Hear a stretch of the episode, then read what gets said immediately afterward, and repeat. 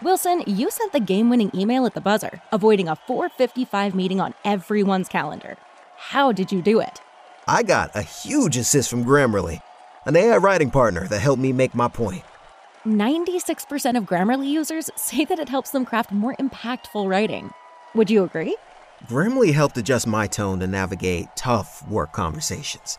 And it works everywhere I write, so I can quickly communicate effectively.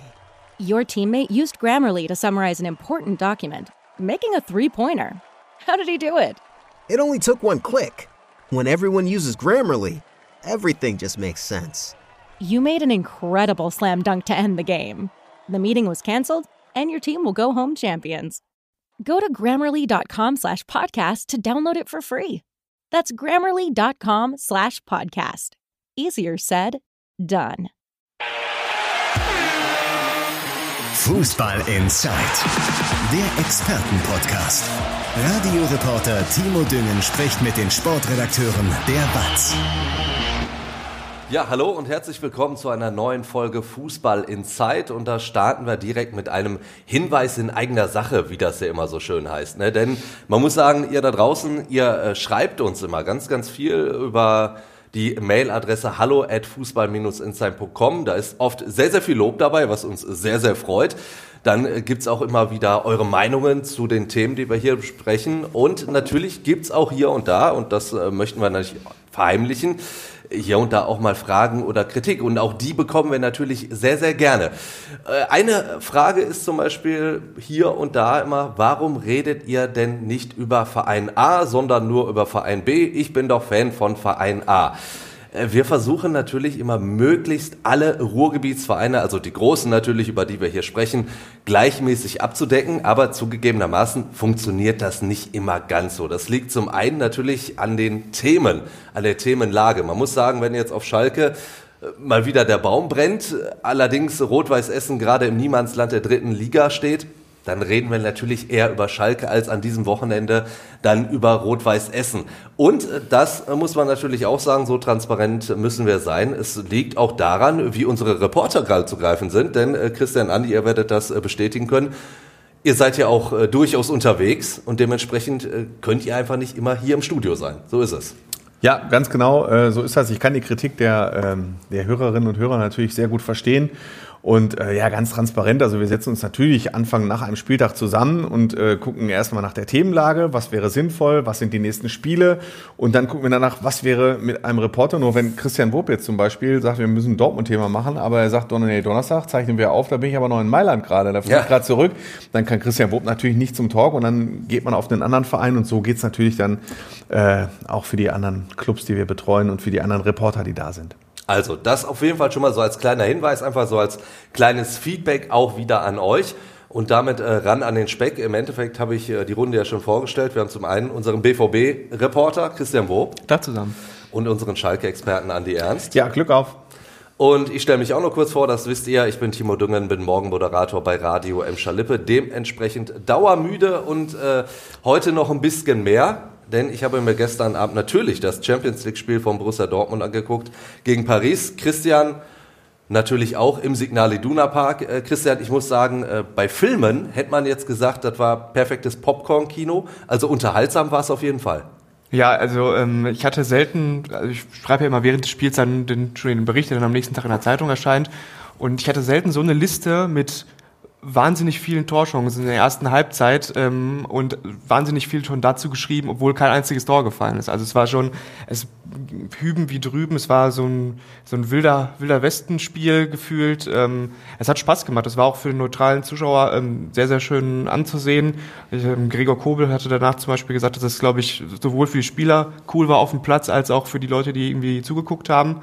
Ähm, am Ende stand für den BVB auch noch ein zufriedenstellendes äh, Resultat dabei und auch die Leistung war insgesamt ansprechend, ähm, war ein Stimmungsaufheller und ähm, hat dir auf jeden Fall Mut gemacht, der Auftritt gestern. Aber als Trainer kriegst du bei so einem Spiel doch ein Herzkasper, oder? Ja, ich glaube schon. Also auch wenn man überlegt, wie oft, ähm, wie oft die äh, PSG-Spieler da in der ersten Halbzeit alleine vom, äh, vom Tor auftauchten und auf der Gegenseite, ähm, dort ist ja häufig das Gefühl, also jetzt ist nur eine Frage der Zeit, bis äh, Kolomouani, bis Mbappé, bis, der, bis jetzt das, das 1-0 schießen. Und auf der Gegenseite plötzlich ähm, hat, hat Reus die Riesengelegenheit, ähm, Hummels noch mal kurz vor der Pause. Also es, ich glaube, dass, ähm, dass Terzic schon auch ganz zufrieden, also um auf seine Frage zurückzukommen, äh, ja. ganz glücklich war, dass das Ding dann immerhin abgepfiffen war und ein 1-1 dabei rumkam. Und mit diesem 1-1 ist äh, Borussia Dortmund jetzt Gruppensieger geworden in der vermeintlichen Todesgruppe. Mhm. Und ich sag mal so, nach den ersten beiden Spielen hätte man das nicht gedacht. Du bist relativ schwach gestartet in Paris, danach das Unentschieden gegen Mailand. Mhm. Ja, also auf jeden Fall ähm, haben die Dortmunder es geschafft, so ein Königsklassengesicht zu entwickeln. Also mit auch Tugenden, die in der Bundesliga ähm, fehlen. Da können wir vielleicht gleich auch nochmal drauf Natürlich, zu sprechen wir das kommen. Tun. Ähm, und ja, es war ähm, so eine Mischung aus allem. Erstmal, dass man geschafft hat, nun durchaus mutiger aufzutreten, ähm, dass man ins eigene Spiel vertraut, dass ähm, die Bereitschaft da ist, äh, auch um die zweiten Bälle zu kämpfen. Das fehlte ähm, in Paris im ersten Spiel völlig und auch ähm, gegen Mailand gab es ja nachher so ein biederes 0-0, weil es jetzt auch nicht unbedingt so ja, Vorfreude auf die nächsten Champions League-Spieler ausgelöst hatte. Aber dann die beiden Auftritte in Newcastle waren oder gegen Newcastle waren sehr gut. Ähm, in, in Mailand haben sie es sehr, sehr gut gemacht, hatten auch das nötige Spielglück. Und die, das 1-1 jetzt gegen Paris, der Gruppensieg, ein vermeintlich leichteres Los im Achtelfinale war die Krönung einer wirklich sehr, sehr guten äh, Gruppenphase in dieser Champions League-Saison, der man der Mannschaft eigentlich, wenn man ganz ehrlich ist, ähm, aufgrund der Auslosung und auch aufgrund der Auftritte in der Bundesliga so gar nicht zugetraut hätte. Dann lass uns auf diese vermeintlich äh, leichteren Lose gucken. Also Kopenhagen wären Gegner, Eindhoven, Neapel, Inter, Lazio, Porto. Auf dem Papier könnte man sagen, alles machbar. Ja, definitiv. Also klar, du hast ähm, auswärts ist natürlich auch immer dann ähm, ja kommt auch auf die Atmosphäre an. Da geht es dann natürlich nicht nur um die, die Spielqualität der gegnerischen Mannschaften. Ähm, ich glaube schon, dass sie wirklich gute Chancen haben, sogar ins Viertelfinale zu kommen. Ähm, das Rückspiel findet in Dortmund statt, das ist auch immer ein Vorteil.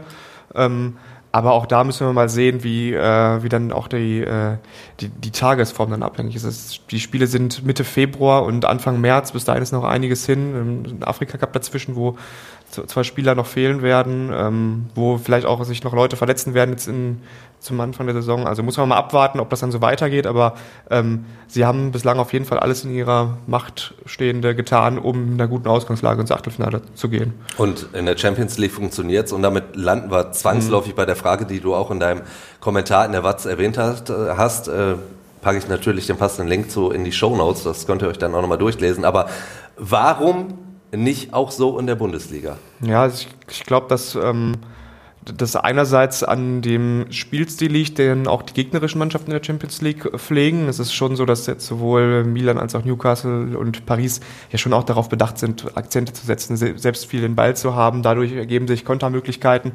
die ähm, Dortmunder ja wirklich mit, äh, mit Malen, mit Bino sehr gut nutzen können und Adeyemi vor allem auch sehr gut nutzen könnten.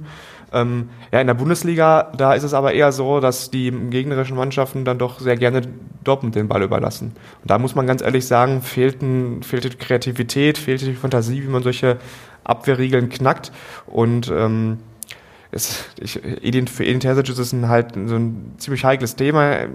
Wenn wir den vielleicht zu defensiven Ansatz kritisieren, sagt er, ja, wir wollen ja über Umschaltmomente gehen. Ähm, aber das auf dem geht Papier halt klingt auf, diese Idee ja auch immer absolut. ganz gut. Dafür du hast, ja, die Spieler genau, dafür. du hast den, du hast den richtigen Kader dafür, aber ähm, ja, wenn, wenn die Gegner dann dich auf äh, ihr Niveau runterziehen und du dafür keine Lösung findest und auch irgendwie man kann, man möchte ja auch den, also man möchte den Spieler nichts irgendwie äh, Persönliches, aber es wirkt dann auch manchmal so, dass dann an so einem Bundesliga-Nachmittag eben nicht mehr die, die letzten zwei, drei Prozent gegeben werden, wie es vielleicht unter Flutlicht in der Champions League ist. Das wurde auch gestern so deutlich angesprochen, dass jetzt der Auftrag ist von diesem ähm, Spiel, wo man wirklich stabil ge, äh, gestanden hat, wo man ähm, mutig gespielt hat, wo man das eigene Spiel durchgedrückt hat, dass diese Punkte auch endlich mal in der Liga jetzt umge umgesetzt werden müssen, dass man eben da auch mal so auftritt, oh, wir sind Borussia Dortmund, wir haben Bock Fußball zu spielen, wir ähm, stehen für eine, für eine offensive Spielkultur, wir haben Abläufe einstudiert, die wir auch zeigen wollen auf dem Platz. Und das war in der, ähm, in der Bundesliga bislang nicht der Fall und das ist auch sehr schwankend gewesen, sowohl gegen, äh, gegen Lever, also vor allem in Stuttgart, aber auch gegen Leverkusen äh, war man unterlegen, das muss man ganz klar so sagen, gegen alle Top-Mannschaften, auch gegen Bayern und Leipzig. Ähm, ist auf jeden Fall einiges, ähm, ja, einiges, was man verbessern kann in den nächsten Wochen noch. Also das eine ist auf jeden Fall ja das, das Taktische, was du angesprochen hast, mhm. dass man sich auch anders aufstellt, ganz anders in diese Partie reingeht. Allerdings, äh, und da muss ich sagen, das passt ja auch zu gestern, da lief ja nicht alles rund. Also wir haben die Drangphasen angesprochen. Es gab so eine Phase, da hast du wirklich nur darauf gewartet, dass äh, PSG das 1-0 macht und wenn das gefallen wäre, läuft so ein Spiel vielleicht auch ganz anders. Aber was ja wirklich durchgehend war, war, war die Körpersprache, die mhm. gut war, war der Einsatz, der gut war. Und da muss man auch sagen, war ja einer sehr, sehr bezeichnend dafür, den wir vor allen Dingen im, nach dem Hinspiel in Paris sehr, sehr kritisiert haben. Mit Adeyemi, da haben wir noch äh, gesagt, gefühlt geht ihm alles am Arsch vorbei der ist ja gestern überall rumgetourt. Mhm. Ich glaube, der, der wollte es aber wirklich gestern auch allen beweisen. Ne? Das wirkt schon zumindest so. Und ähm, wenn er so, wenn er so auftritt, ist er natürlich die, auch dieser Unterschiedsspieler, den du in der vergangenen Rückrunde vor allem hattest, der total vermisst worden ist, ähm, auch jetzt in den, in, in den ersten Saisonwochen. Und ähm, ich glaube, man muss da nicht nur auf Adeyemi blicken, auch ähm, zum Beispiel Özcan hat gestern ein sehr, sehr gutes Spiel gemacht. Ähm, auch die, die Sechser-Position war ja im Hinspiel auch so eine, so eine Schwachstelle, weil die zweiten Bälle nicht gewonnen worden sind, weil du überhaupt keine Pressing-Resistenz hattest. Das hat Özcan sehr gut gemacht gestern. Und ähm, ich meine, wir müssen natürlich darauf zu sprechen kommen, die Monstergrätsche von Niklas Süle. Da kommen wir natürlich. War, war ja natürlich auch, Klar. war ja auch wirklich äh, das Symbol ja. für, die, für diesen Auftritt, für diesen kämpferischen Auftritt. Und wo man ja auch am Ende sagen muss, Paris hätte dieses Spiel gewinnen können. Vielleicht ja. hätten sie es sogar gewinnen müssen. Die sind in der ersten Halbzeit vier, fünf Mal alleine aufs Tor zugelaufen. Ähm, und das, weil du gerade den Kommentar schon angesprochen hattest, das hatte ich ja ähm, auch geschrieben. Selbst wenn sie das Spiel gewonnen hätten, doch Paris, und Dortmund hätte das 1 zu 2 verloren, da hätten die, da hätte es keine Pfiffe gegeben. Da hätten die ja. Leute jetzt nicht, äh, wären nicht, klar, die wären enttäuscht nach Hause gegangen, weil du eben nicht Gruppensieger geworden wärst, aber die wären zumindest, ähm, ja, äh, zufrieden oder im Reinen gewesen mit dem Auftritt der Mannschaft, eben weil diese Tugenden mal wieder zum Vorschein kamen, die so lange gefehlt haben. Von daher war es auf jeden Fall ein, ähm, ja, ein Spiel, was er auf jeden Fall Rückenwind geben muss jetzt für die nächsten Wochen. Vor allen Dingen, weil es jetzt eben auch von den Spielern diese Signale gab, von denen man sie dann jetzt auch mal eingefordert hat. Also Adeyemi sowieso aufgrund seiner Körpersprache in den letzten Monaten, sage ich mal. Und äh, Niklas Süle, der ja auch schon so ein bisschen, naja, unzufrieden war mit mhm. seiner Rolle, dann musste natürlich auch sowas raushauen, wie er es gemacht hat. Ich meine, diese Monstergrätsche, klar, Stellungsspiel bei diesem langen Ball Macht schon nicht so Fehler. optimal. Ja. Eigentlich macht er da ja. den Fehler. Aber natürlich, wie er den Ball von Mbappé da nochmal rausholt, sensationell. Ja, das war Wahnsinn. Also ich habe selten eine Verteidigungsaktion gesehen in diesem Stadion, die so bejubelt wird. Also wirklich ja wie ein, wie ein Tor. Und es kamen dann natürlich direkt die Vergleiche. Äh, Cola 97 im Old Trafford oder Sven Bender. Ähm, ich glaube, es war ein Pokal-Halbfinale in München, wo er den Ball mit dem Schienbein an den Pfosten lenkt und der dann nicht reingeht. Also so eine heldenhafte Abwehraktion. Und das war also es hat, hat man gemerkt, es hat sowohl der Mannschaft als auch dem Stadion gestern nochmal so einen, so einen Push gegeben. Und ähm, das hat es auch gerade ausgerechnet. Matriciani kommt gleich. ja, das war, also, weiß nicht, insges insgesamt war es ein, äh, was wirklich so ähm, ja, erfrischend, den BVB mal wieder so spielen zu sehen. Ja, so eine Grätsche. Ich hätte zwei, also so eine Schal Grätsche können Schalke auch. Also Matriciani ja. gegen Dortmund, äh, aber noch viel mehr. Und Hövedes. Hövedes gegen ja. Giroud, äh, also Entschuldigung, aber Hövedes gegen Giroud schlägt äh, Süle in dem Fall, weil es war nicht ein Champions League Spiel, in dem es im Prinzip um nichts mehr ging, sondern es war ein EM Viertelfinale. Also, glaube ich, Viertelfinale war es. Oder WM sogar? EM. Auf jeden Fall schon was länger her. Aber trotzdem, diese Grätsche ist in Erinnerung geblieben und da weiß ich auch noch, dass, dass es auch so innerlich ja. ein, ein Torjubel war. Eine Grätsche, trotzdem, die so funktioniert meine, hat. Ich kann jetzt auch nur sagen, du musst halt auch nicht nur in einem Champions League-Spiel, in dem es mehr oder weniger nur um den Rummensieg geht, so funktionieren, sondern auch mal in Stuttgart. Ne? Das ist der Punkt. Das ist das, ist, das, ist das nächste Thema und ähm, ja. ja. Ja, also klar, das ähm, das ist ja eigentlich die, also wirklich auch dieser, dieser wunde Punkt, den du eigentlich mit dieser Mannschaft, die sich ja, deren Gesicht sich ja schon verändert hat in den letzten Jahren, den du aber nie losgeworden bist. Also das ja. sind ja die Themen, über die wir schon vor zwei, drei Jahren diskutiert haben. Ähm, ja, keine Ahnung, wenn ich wenn ich wüsste, wie man das löst, wäre mal welches Komm, das M-Wort. Das M-Wort, komm jetzt. Das, das vermeide ich. Also über die Mentalität möchte ich so nicht sprechen. Dann lass uns doch ganz kurz über die äh, Spieler sprechen, die auch mich sehr überzeugt haben. Also äh, Füllkrug war auch einer äh, für mich, der ein richtig gutes Spiel gestern gemacht hat, mhm. sehr, sehr viele Bälle festgemacht hat mhm. und die auch gut verteilt hat. Immer wieder den Kopf oben hatte für den Mitspieler, so fällt ja auch das 1-0 für Dortmund. Also mhm insofern ist er wirklich dann eine Bereicherung für diese Mannschaft. Hm. Ähm, absolut. Es ist auch kein Zufall, glaube ich, dass in der vergangenen Rückrunde, wo es dann, wo es besser wurde, dass auch das ähm, korreliert mit dem mit der Rückkehr von Sebastian Haller, mit, mit einem ähnlichen Stürmertyp, so ein, der die Bälle festmacht, der sie weiterleitet. Und Füllkrug hatte ja schon ähm, Anlaufschwierigkeiten, sage ich mal. Das hat er auch, das hat er auch selber zugegeben, dass er sich einfach noch an diesen anderen Spielziel, dass es schneller geht, dass die Mitspieler einfach besser sind als äh, in Bremen, dass er sich daran gewöhnen muss. Das hat man auch bei der Nationalmannschaft gesehen, dass da schon, äh, dass da schon Defizite dabei waren bei ihm. Aber äh, ich finde, er hat es ähm, im Rahmen seiner Möglichkeiten und ähm, macht es wirklich, wirklich sehr, sehr gut. Und ist eine absolute, absolute Verstärkung auch in der Form. Was man jetzt natürlich noch verbessern könnte, dass man den Typen, der ist also 1,90 groß und, äh, und breit, dass man den endlich mal auch im Strafraum mit Flanken füttert, ja. dass er da in seine Abschlusssituation kommt, wie er es in Bremen getan hat.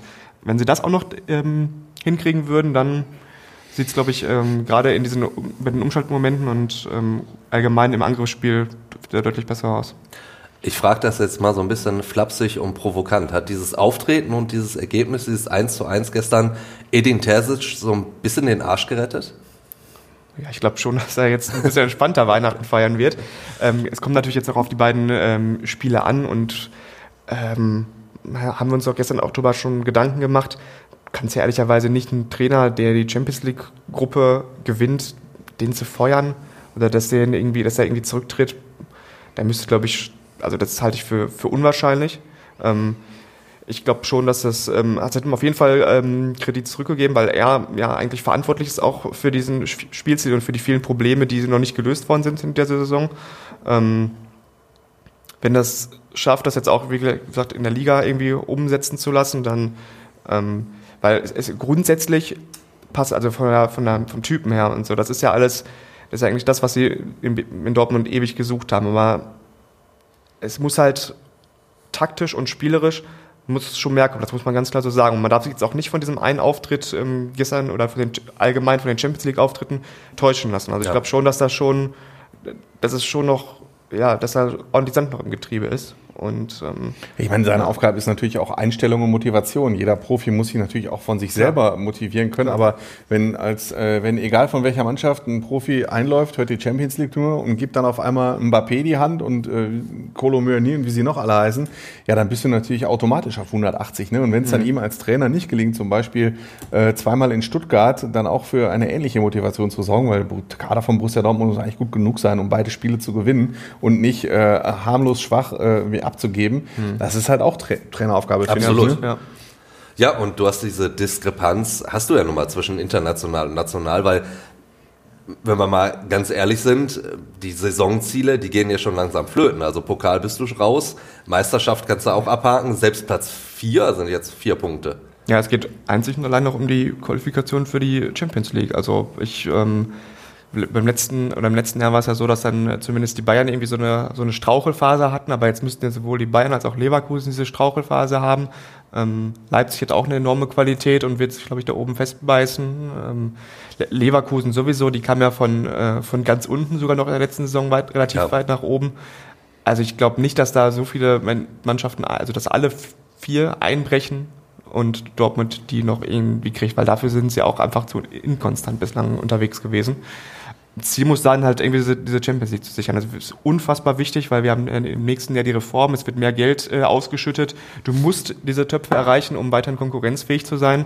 Und ähm, ja, es geht jetzt halt darum, irgendwie alles diesem, diesem Ziel unterzuordnen. Und ich glaube, wenn die, wenn sie die Qualität, die sie haben, umsetzen, wenn diese, wenn sie konstanter, stabiler werden, wenn diese Ausrutscher weniger werden, dann finden sich auf jeden Fall, jetzt muss ich mal kurz nachrechnen, 14 Mannschaften, die am Ende schlechter sind als, als der BVB. Du hast äh, gesagt, Edin Terzic hat durch dieses Unentschieden, durch den Gruppensieg wieder so ein bisschen Kritik zurückbekommen. Mhm. Die Kritik war ja durchaus da. Wo würdest du die, die Hauptkritik ansetzen? Bei diesem, was Andi so ein bisschen beschrieben hat, also natürlich auch die Mannschaft zu motivieren, dass das nicht immer so funktioniert oder doch eher bei diesen ja, taktischen Kniffen, die nicht gegriffen haben, also dass du sowohl in Stuttgart als auch, da war es ein internationales Spiel in Paris, einen kompletten Angsthasen-Fußball spielst. Also äh, Leverkusen so nicht zu vergessen. Also Leverkusen also, auch, ja. Leverkusen ja. war schon...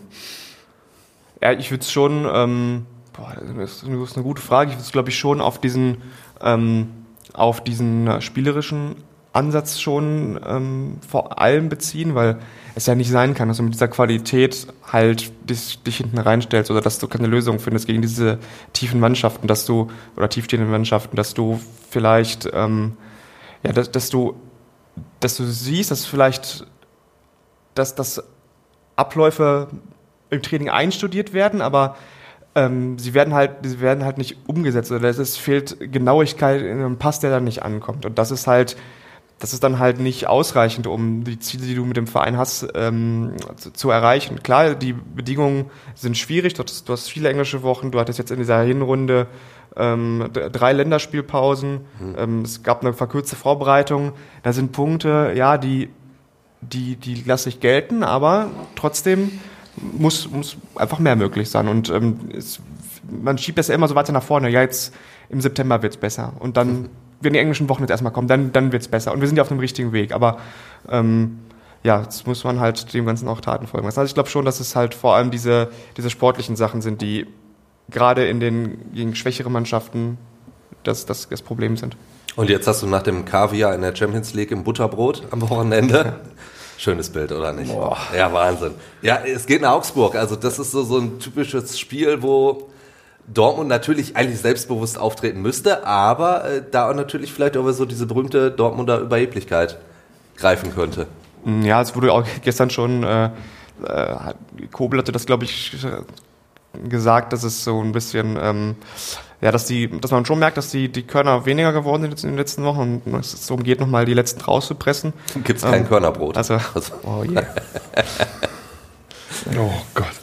Ja, ich, ich bin, auf, Schal ich bin auf die, geschlafen. Ich, ich bin auf die, ich bin auf die Schalke-Bilder Pardon, die, jetzt. die Müdigkeit. Falls du einen nach müde kommt doof, hast, ihr wisst das auch. Dafür lieben wir dich alle ja. so, Timo. Ja, also äh, wo waren wir stehen geblieben? Bei, dem, bei Körnerbrot. Bei, bei, bei Körnerbrot und Augsburg, ne? Ja.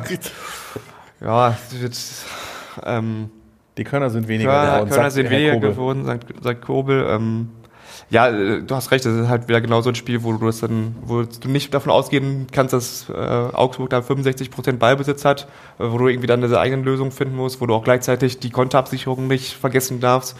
Ähm, wo ähm, Mats Hummels zum Beispiel jetzt auch, wird ja fehlen am, am Samstag, ist natürlich auch eine Schwächung, aber trotzdem musst du halt, Kehl hat es ganz klar gesagt, gegen Augsburg, gegen Mainz, sechs Punkte. Ja müssen her, anders geht's gar nicht.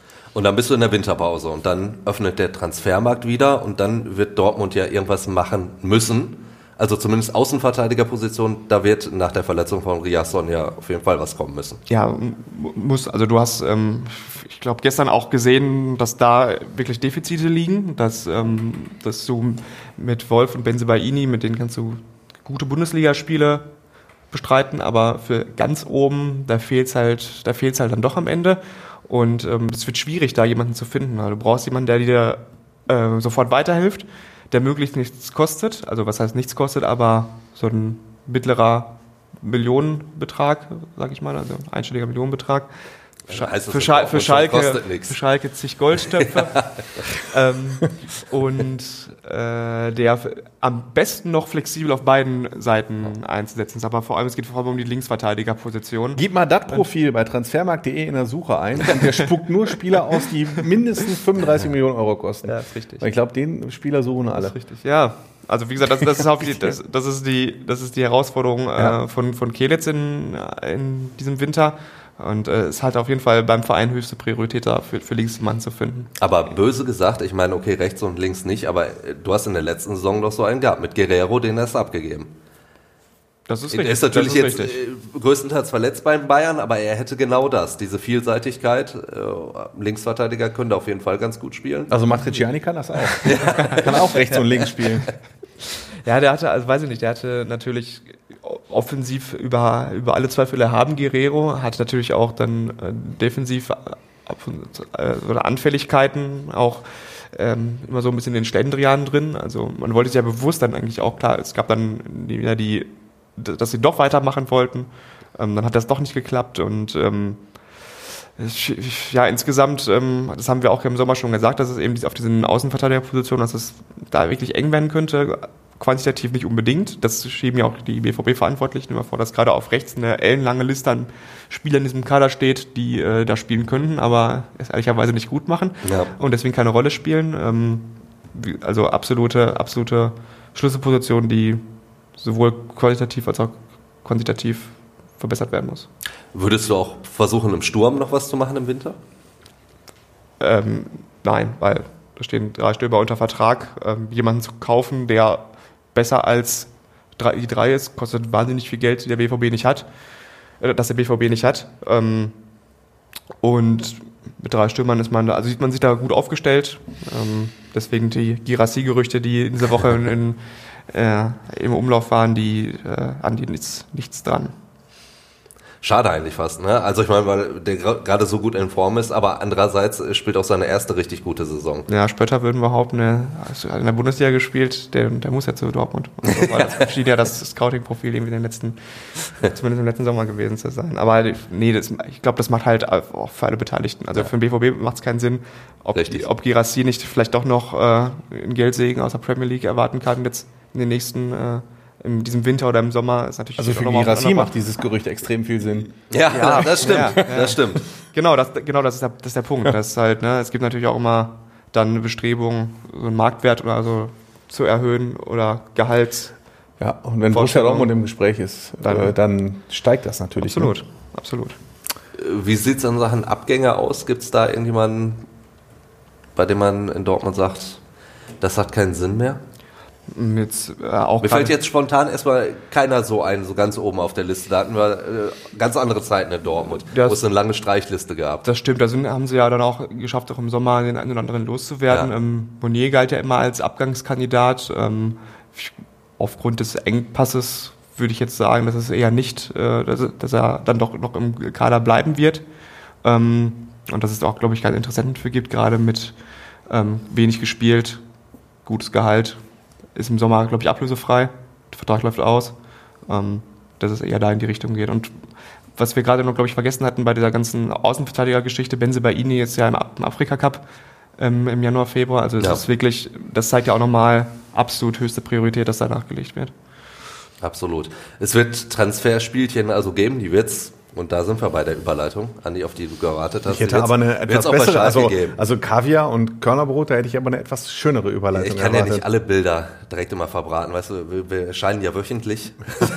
einmal, einmal pro Woche reicht so, so ein richtig schönes Bild.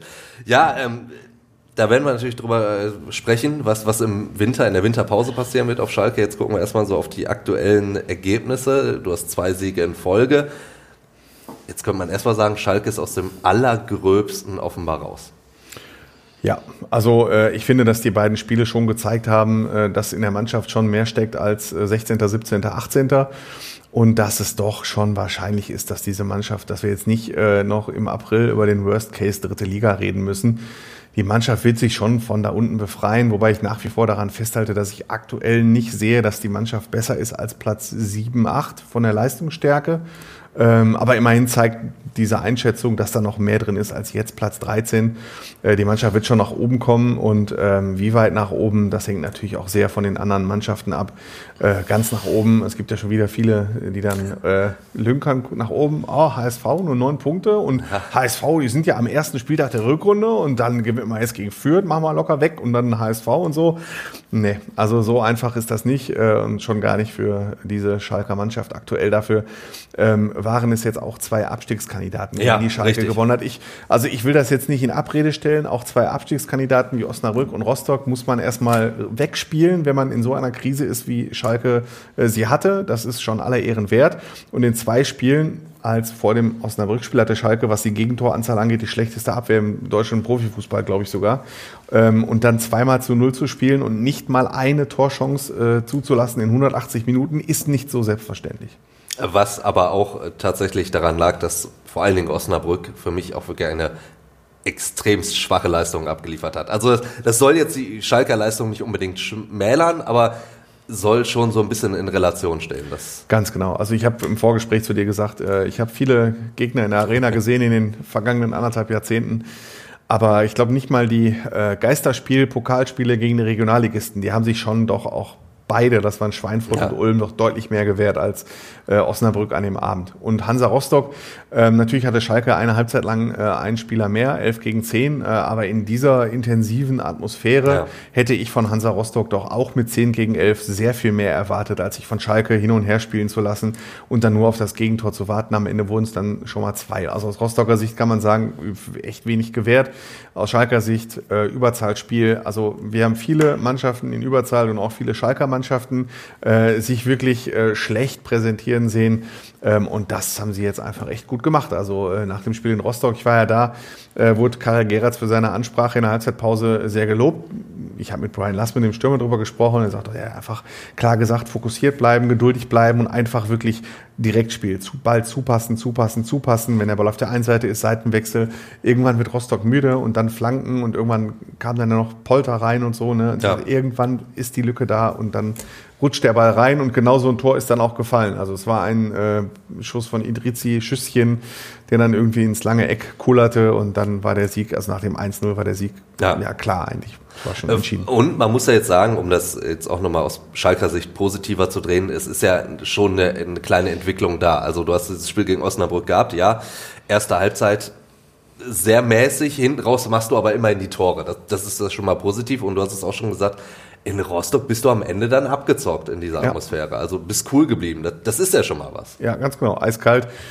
Äh, trotz dieser Ausschreitung und diese langen Unterbrechung, die da war. Und äh, es war, es waren echt, du hast zweimal Arsch gesagt, dann darf ich einmal beschissen sagen. Ja, das waren du. wirklich beschissene Bedingungen. Ja. Und jeder, der mal in Rostock war und dann der Wind und ein Grad und äh, Dauerregen und alle waren pitschenass und der Rasen war auch jetzt nicht gerade so der allerbespielbarste und so. Ne? Und äh, dann wirklich die Atmosphäre.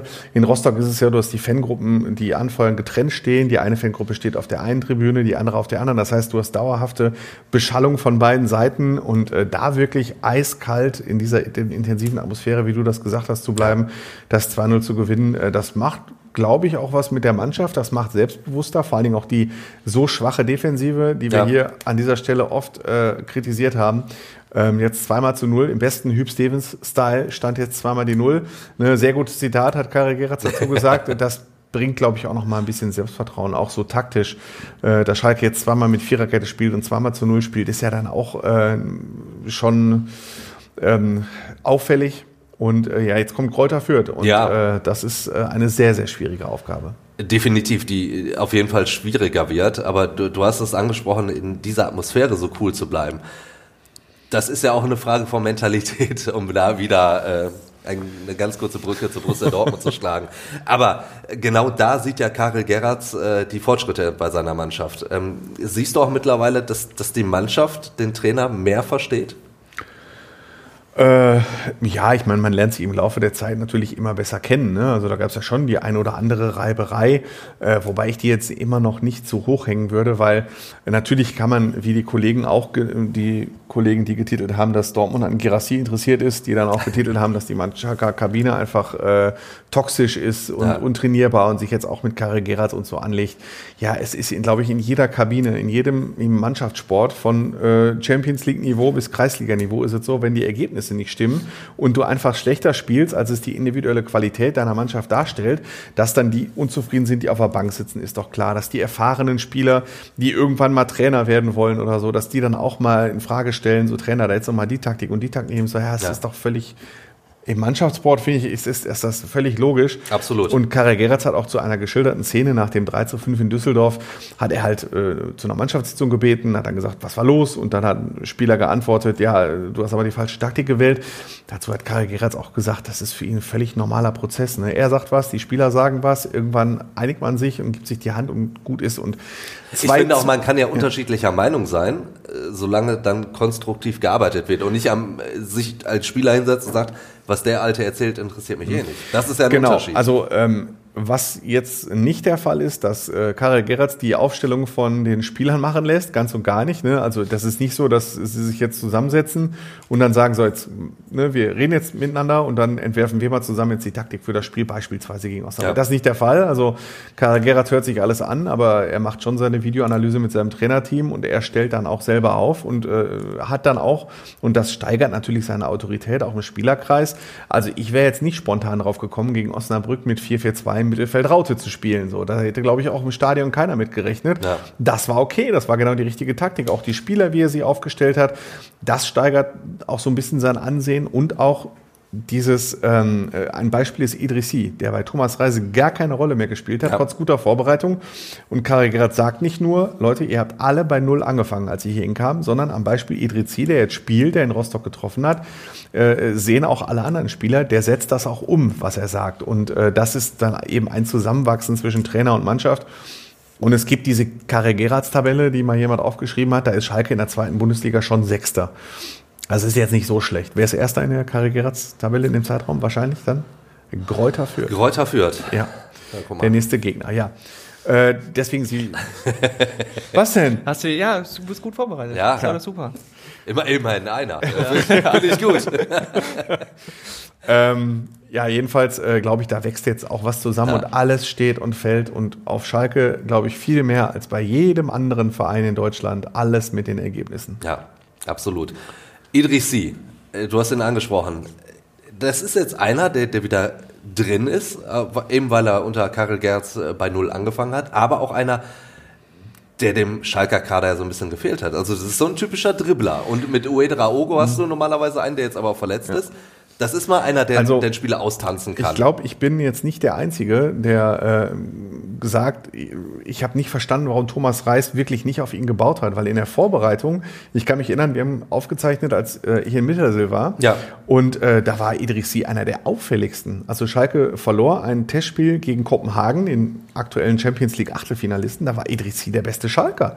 Und dass der gar keine Chance bekommen hat, habe ich nicht verstanden, das haben viele Fans nicht verstanden. Und jetzt, da er diese Leistung bringt und Karel Gerard sagt, er hat sich, er hat die Trainingseinheiten gesehen und hat direkt in der ersten Woche gesehen, äh, wunderbar, der passt in mein System, der passt Ja. zu Schalke und äh, also den gucke ich mir jetzt im Training an. Äh, und ich habe mit Idrissi gesprochen in Rostock, der sagte auch, ja, er hat selber gemerkt, dass er mit Karel Gerard sicherlich eher auf einer Wellenlänge liegt, was Fußball angeht. Nur wenn ein neuer Trainer kommt, äh, dann guckt er natürlich erstmal auf die Spieler, die zuletzt gespielt haben. Und er stand da jetzt nicht so zuvor erst auf der Liste, sondern er musste sich dann im Training diese Chance erarbeiten. Und das hat er bravourös geschafft, muss man klar sagen. Also einer der Gewinner unter Karel Gerrards auf jeden Fall. 100 Pro. Neben äh, Paul Seguin.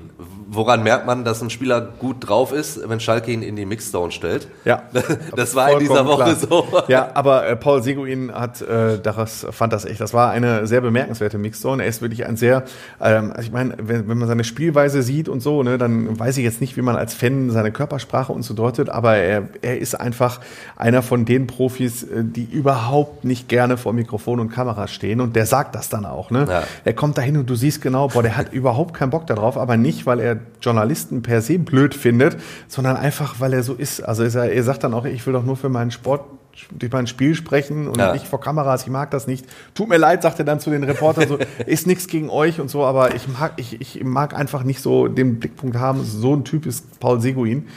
Er hat ein bisschen gebraucht und Ja. was ihm mehr oder weniger da doch zugute kam, dass er nach äh, Wehwehchen in der Vorbereitung, da hat er ein bisschen was verpasst, äh, hat ein bisschen den Anschluss nicht gehabt. Dann war er zwischendurch mal zwei Wochen krank und er kam ins Spiel, als Schalke in Düsseldorf 0 zu 3 zurücklag.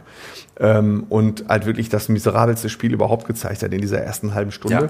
Äh, und da hat er wirklich in der verbleibenden Spielzeit, wenn man die für sich nehmen würde, blöde Statistik, jetzt Schalke, die ja 3 zu 2 gewonnen, äh, hat er wirklich gut gespielt, hat sich die Chance in der Startelf verdient, hat, in, ähm, hat gegen Osnabrück ein schönes Tor geschossen und die Eckpfanne kaputt.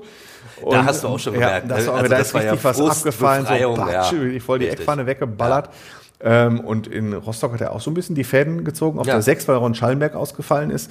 Äh, das geht schon nach oben, wobei äh, er natürlich noch ein bisschen zulegen muss, sagt er selbst und weiß er auch selbst um die Erwartungen, die Schalke an ihn hatte zu Saisonbeginn. Also war der Königstransfer. an, genau, ja. ja, also Ron Schallenberg war ein Königstransfer, war quasi der teuerste, aber über Paul Seguin haben die Schalker intern schon gesagt, so, Ja. boah, ey, so, da ist uns wirklich ein richtiger Kuh gelungen, Ja. weil Hannover 96 war ja auch interessiert an Paul Seguin und so, Also der wird uns hier äh, wirklich, der wird den Unterschied ausmachen in der Saison, so ist Paul Seguin angekündigt worden und jetzt hat er ein, zwei, dreimal angedeutet, dass es doch in die Richtung gehen kann äh, und ich meine, Karel Gerard sagt auch, also fußballerisch, er ist einer der besten Fußballer im Kader. Also da muss man jetzt auch, glaube ich, nicht, äh, nicht lange hingucken, um das festzustellen, dass der wirklich Fußball spielen kann. Du hast seine Körpersprache angesprochen. Ich finde, man sieht oft, wenn er den Ball hat, das war immer wieder, er, er zeigt an, oft mit den Händen, Ja. wo soll ich hinspielen, zeigt den Mitspielern auch an, wo sie hinzulaufen haben. Bloß in seiner nicht allzu guten Phase, ich erinnere mich gerade an das Spiel in Paderborn, Ja. Da hat das Zeigen nichts gebracht, weil wenn er den Rückpass zum Torwart spielt am Ende oder einen Querpass oder den Ball sogar verliert, dann bringt das natürlich nichts. Genau, und vielleicht ist für ihn dieses äh, System mit Raute auch doch ein bisschen besser geeignet. Äh, da hat es jetzt ja zweimal echt gut funktioniert. Und ich bin gespannt, ob er das auch gegen einen etwas stärkeren Gegner, dann sind wir wieder äh, bei, den, bei Osnabrück, Rostock im Vergleich zu Fürth, Ja. ob er das auch äh, schafft. Und Fürth kennt er aber gut. Also er hat selber in Fürth gespielt, sagt selber, er kennt noch so Spieler wie Julian Green, äh, Branimir Regota, die kennt er alle noch aus seiner eigenen Zeit Ja. da. Das äh, ist ja dann auch ganz nett, wenn man auf seinen ehemaligen Verein dann trifft. Aber was er nicht machen wird, er wird im Winter den Verein nicht verlassen, weil das war ja auch so Das ein, war auch die- ein Gerücht, diesen- ja. genau ein Gerücht, äh, ne, dass irgendwie er selber in der Kabine äh, rumstenkern würde und äh, ne, dass er den Verein am liebsten wieder verlassen will. Da hat er ganz klar gesagt, da hat er dann doch äh, sehr selbstbewusst in die Kamera dann gesagt, nee, also wäre total schade, was da geschrieben worden ist. Das Ja. sei kompletter Unfug und äh, ein Winterwechsel sei für ihn überhaupt gar kein Thema. Personell wird sich jetzt äh, fürs Spiel gegen Fürth nicht so viel ändern in der Startelf, aber äh, du hast es jetzt auch schon mehrfach angedeutet. Es wird ein komplett anderes Spiel werden als gegen Rostock oder ja, Osnabrück. genau. Und der Vorteil ist, äh, man hat ja immer so die Vergleiche gezogen, wird Schalke jetzt wie vor dem Spiel gegen Elversberg. Das war das letzte Spiel nach zwei Siegen hintereinander. Das war ja Elversberg. Und da standen wir dann hier und so gesagt, ja gut, jetzt äh, kommt die große Serie und Elversberg wird dann mal eben kurz weggeputzt und so, ne? Weil es war dann auch dieser kleine Dorfclub. Aber diesmal wird das den Schalker Spielern und auch den Schalker Fans nicht nochmal passieren, dass sie dann in die Arena völkern, äh, in die Arena gehen. Übrigens, Hinweis an die Schalker Fans, äh, frühzeitig. Fahrt sehr früh los. Fahrt sehr viel los. Also Ja. ich weiß, die vergangenen beiden Freitagabendspiele, das muss jetzt an dieser Stelle echt mal sein. Also Timo, du fährst auch den gleichen Weg. Ja. Die letzten beiden Freitagabendspiele waren eine absolute Katastrophe. Richtig. Und jetzt ist auch noch eine zentrale Verkehrsader, die A42, gesperrt Ja. und Rot-Weiß Essen spielt parallel. Also fahrt bitte früh los, falls ihr das vor Freitagabend noch seht. Wo war ich stehen geblieben? Kräuter führt. Ja. Ähm, ja, Spiel, also und vor allen Dingen, äh, die sind nicht nur die formstärkste Mannschaft der Liga, die haben von den vergangenen sechs Spielen, glaube ich, fünfmal die Null gehalten hinten. Äh, Alexander Zorniger ist ein sehr ehrgeiziger, äh, sehr individueller Trainer, ein Ja, sehr charismatischer, absolut, absolut. ein sehr charismatischer Trainer, wie man ihn doch in diesem Profigeschäft eher selten findet. Ja. Und äh, das wird schon echt eine richtig, richtig, richtig harte Aufgabe. Richtig harte Aufgabe. Aber es wird das letzte Heimspiel sein in diesem Jahr. Du willst ja natürlich mit einem guten Gefühl absolut in die Winterpause und Weihnachten feiern. Ja, genau. Also das will Borussia Dortmund ja auch in Augsburg. Aber die haben wobei, immerhin nur äh, zwei Spiele. Äh, Das ist der Unterschied. Äh, Ne? Also für Schalke ist es wirklich das letzte Spiel. Das, Ja. ist, das ist jetzt das Entscheidende. Ja, das ist das entscheidende Spiel. Ähm, ja, nicht das Entscheidende in der Saison, aber du willst natürlich Äh, mit einem guten Gefühl in die, in die relativ kurze Pause gehen. Genau. Äh, jeder Schalke-Fan geht dahin und äh, will natürlich noch einmal die Mannschaft siegen sie nach diesem Jahr äh, mit diesem Auf und Ab und mit Freuden und Tränen und Aufholjagd und dann doch Abstieg und äh, Euphorie in der Sommerpause. Und es war mal wieder so ein typisch wildes Schalke-Jahr und äh, das dann mit einem Sieg abzuschließen. Vor allen Dingen, weil das erste Spiel im neuen Jahr ist dann zu Hause gegen Hamburg. Ja. Und wenn du siehst, wie eng in der zweiten Liga alles zusammen ist, auch Kräuter Fürth ist so ein gutes Beispiel. Die waren vor sechs oder sieben Spieltagen noch Tabellen 14 machen dann eben diesen Zwischenspurt über sieben Spiele mit, glaube ich, fünf Siegen oder sowas und sind auf einmal Vierter und klopfen an die Jetzt Aufstiegsplätze. was denn Schalke plötzlich doch Hoffnung, dass es in der Tabelle noch weiter nach oben geht wieder. Ganz genau. Ganz, ganz. Schaffst du es gegen Fürth? subtil, ne? Ja, das du, ein. äh, schaffst du schaffst du es gegen Fürth, gehst du mit einem guten Gefühl in die Winterpause, dann gehst du mit einem guten Gefühl ins Trainingslager, das übrigens stattfinden wird in Portugal, ist noch nicht ganz verkündet, da fehlen noch ein, zwei, drei Dokumente, aber es wird stattfinden und dann kannst du ganz anders in so ein Heimspiel gegen Hamburg gehen. Äh, ich sage jetzt nicht, dass es dann wieder in die Top 3 geht, dann kriege ich zu Recht an hallo at fußball-insight.com äh, wüste Beleidigungen, ähm, aber ja, ich sage nur, es wird schwer. Vor Elversberg das- habe auch ich gesagt, ja. gut, Elversberg kommt jetzt in die Arena und dann wird es wohl äh, mit der Euphorie einen Sieg geben. Jetzt bin ich mir da noch nicht so sicher. Vor ein paar Wochen hieß es auch immer in der Winterpause, da, da wird alles einmal auf den Prüfstand gestellt, wie man das so kennt. Ja. So, die Situation ist natürlich jetzt so ein bisschen entschärft durch diese zwei Siege. Trotzdem wird man sich den Kader ja schon angucken und sagen, mit wem wollen wir so weiterarbeiten und mit wem nicht. Also so, so ein paar Kandidaten sind jetzt schon außen vor. Na, also ich meine, Polter ist dann in Rostock reingekommen, jetzt ist er auch noch verletzt, der wird zwangsläufig außen vor sein, aber ein Baumgartel, den du ja eigentlich durchaus auch als ja, Stammspieler Ja. geholt hast. Momentan Also ich denke, bei denen, die am, meisten, die am meisten unzufrieden sind, sind dann wahrscheinlich so junge Spieler wie Cissé, Tower, Kuzuki, die haben halt aktuell gar keine Chance, das Richtig, muss man klar ja. so sagen. Ähm, Baumgartel, äh, den hat Karel Geratz gestern bei der Spieltagspressekonferenz sehr gelobt, weil er sehr professionell äh, im Training sich, sich, äh, sich, auch, sich benimmt. Ähm, aber in der Innenverteidigung haben im Moment Kalasch und Kaminski die Nase vorn. Kalasch sogar noch ein bisschen mehr, weil er wirklich jetzt von Spiel zu Spiel besser wird. Und äh, man kann schon sehen, dass der jetzt ein paar Jahre in der zweiten englischen Liga seine Knochen hingehalten hat. Also der ist schon, der kennt schon keine Verwandten im Zweikampf. Das ist, äh, glaube ich, auch nicht so verkehrt. Kaminski äh, wackelt da noch ein bisschen eher. Ich kann mir aber nicht vorstellen, Baumgartel, wie man so hört, hat auch kein Interesse aktuell. Der findet Schalke an sich eigentlich ganz cool. Ähm, und ich glaube nicht, dass er geht. Äh, das betrifft dann wirklich eher so die Talentreihe. Dass man dann wahrscheinlich im, im etwas schlechteren Zweitligisten meinetwegen Ja. echten Gefallen tun kann, wenn er dann äh, einen Innenverteidiger wie Cissé bekommt äh, oder, einen, oder einen guten Drittligisten oder äh, Kozuki hat ja wirklich gute Spiele gemacht auf der rechten Seite. Ja. Das wird er auf Schalke in der Rückrunde wahrscheinlich auch nicht können, aber mein Gott, wenn er zu so einem Abschießkandidaten in der zweiten Liga geht, warum nicht, ohne dass ich jetzt irgendeinen Verein jetzt schon, schon äh, da ganz eng in der Verlosung sehen würde. Aber das sind so Kandidaten, die sicherlich gehen können. Und Polter, die Geschichte ist jetzt erstmal auch vom Tisch. Genau. Gleiches gilt für Karaman. Karaman ist ja äh, aktuell, das siehst du wahrscheinlich auch so, ist in dieser Saison, wenn du sagst, wer ist der Beste, ich glaube, dann antworten, antworten 60.000 Zuschauer im Stadion Karaman. Ja. Er ist in dieser Saison ganz klar der Beste und hat natürlich auch einen äh, Markt, wie es so schön heißt. Ähm, aber den will Schalke nicht abgeben, weil äh, wenn du Tabellen 13. bist und immer noch ein bisschen nach unten schielen musst, dann kannst du jetzt nicht sagen, äh, ich gebe jetzt meinen besten Spieler ab. So, das geht halt, das geht halt nicht. Es sei denn, da kommt äh, PSG und bietet auf einmal 195 Millionen Euro, weil Mbappé wechselt oder so. Dann vielleicht noch, aber sonst nicht. Gut, das heißt, dann hättest du auch vorne genug Leute. Also dann müsstest du da im Winter nicht nachbessern, ganz vorne zumindest. Ich finde, vorne ist auch jetzt nicht so das Problem, wenn du nämlich äh, guckst, du Ja, hast, wobei äh, du, Schalke hat, den, was die Anzahl der Torschützen angeht, den siebt, äh, der Anzahl der Torschützen angeht, ist Schalke auf Platz 1. 16 verschiedene Spieler, die äh, schon getroffen haben. Das zeigt ja auch, dass diese Mannschaft an sich eigentlich ganz torgefällig ist.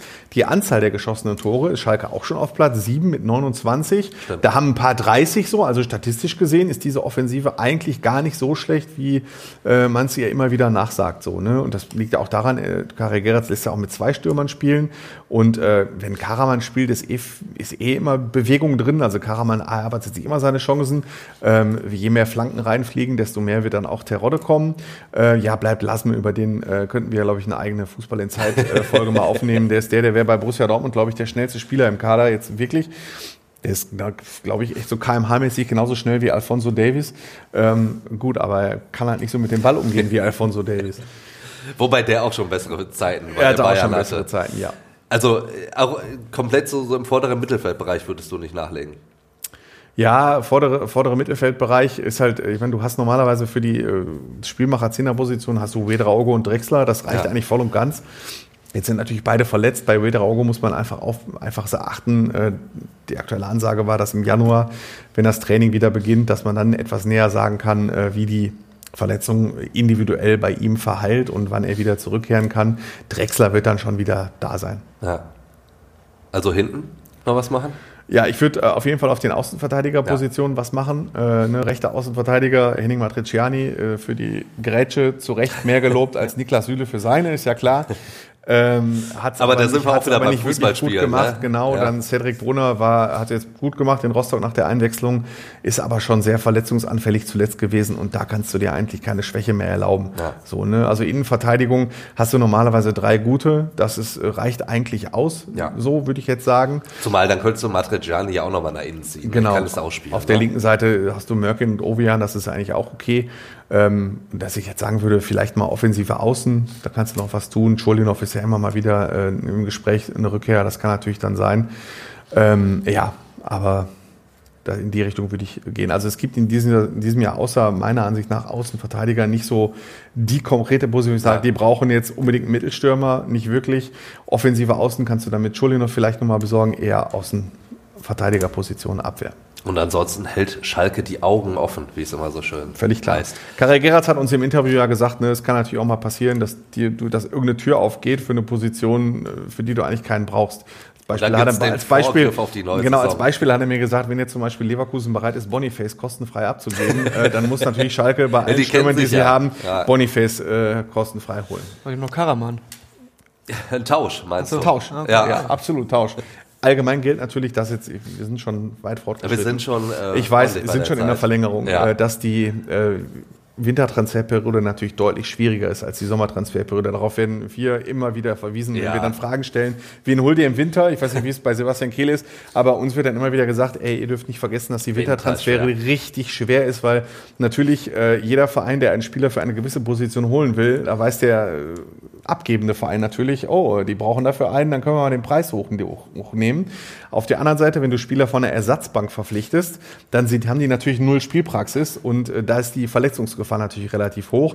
Das haben wir auf Schalke im vergangenen Jahr so, so gesehen. Da hat Schalke ja viele Spieler verliehen, die vorher keine Spielpraxis hatten, so Moritz Jens zum Beispiel, und der hat sich dann immer mal wieder verletzt. Ne? Das Ja. macht diese Wintertransferperiode dann so typisch. Machst, halt- machst halt keine strategischen Transfers so wirklich. ne? Ja. Du hast ja dann entweder Not, Noteinkäufe, weil du irgendwo Bedarf hast, oder du siehst irgendwie, wie du gerade sagtest, Tür auf, es gibt irgendwelche Ausstiegsklauseln, Ja. du kannst so einen Spieler nur in den Winter bekommen, dann holst du ihn halt schon mal für den Sommer. Aber so wirklich, um ähm, ja, Probleme nachzubessern, hast du halt nicht. Ja. So.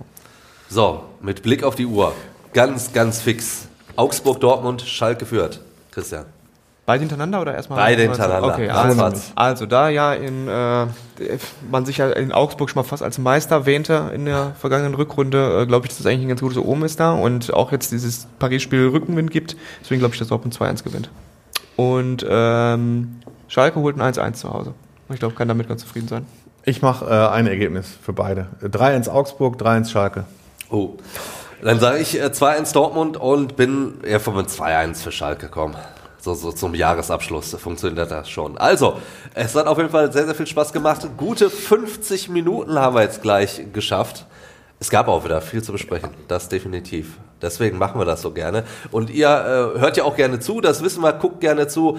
Und äh, ich habe es äh, vorhin schon gesagt, wenn ihr Fragen, Anregungen, Kritik habt, immer her damit. Per Mail hallo at fußball-insight.com oder über WhatsApp könnt ihr uns auch schreiben. Die passende Nummer ist in den Show Notes, genau wie der äh, Link zu Christians Kommentar. Und in diesem Sinne sehen und hören wir uns dann nächsten Donnerstag wieder. Bis dahin. Ciao, ciao. Ciao. Fußball Inside, der Expertenpodcast. Von den Lokalradios im Ruhrgebiet und der Watz. Jeden Donnerstag neu, überall, wo es Podcasts gibt.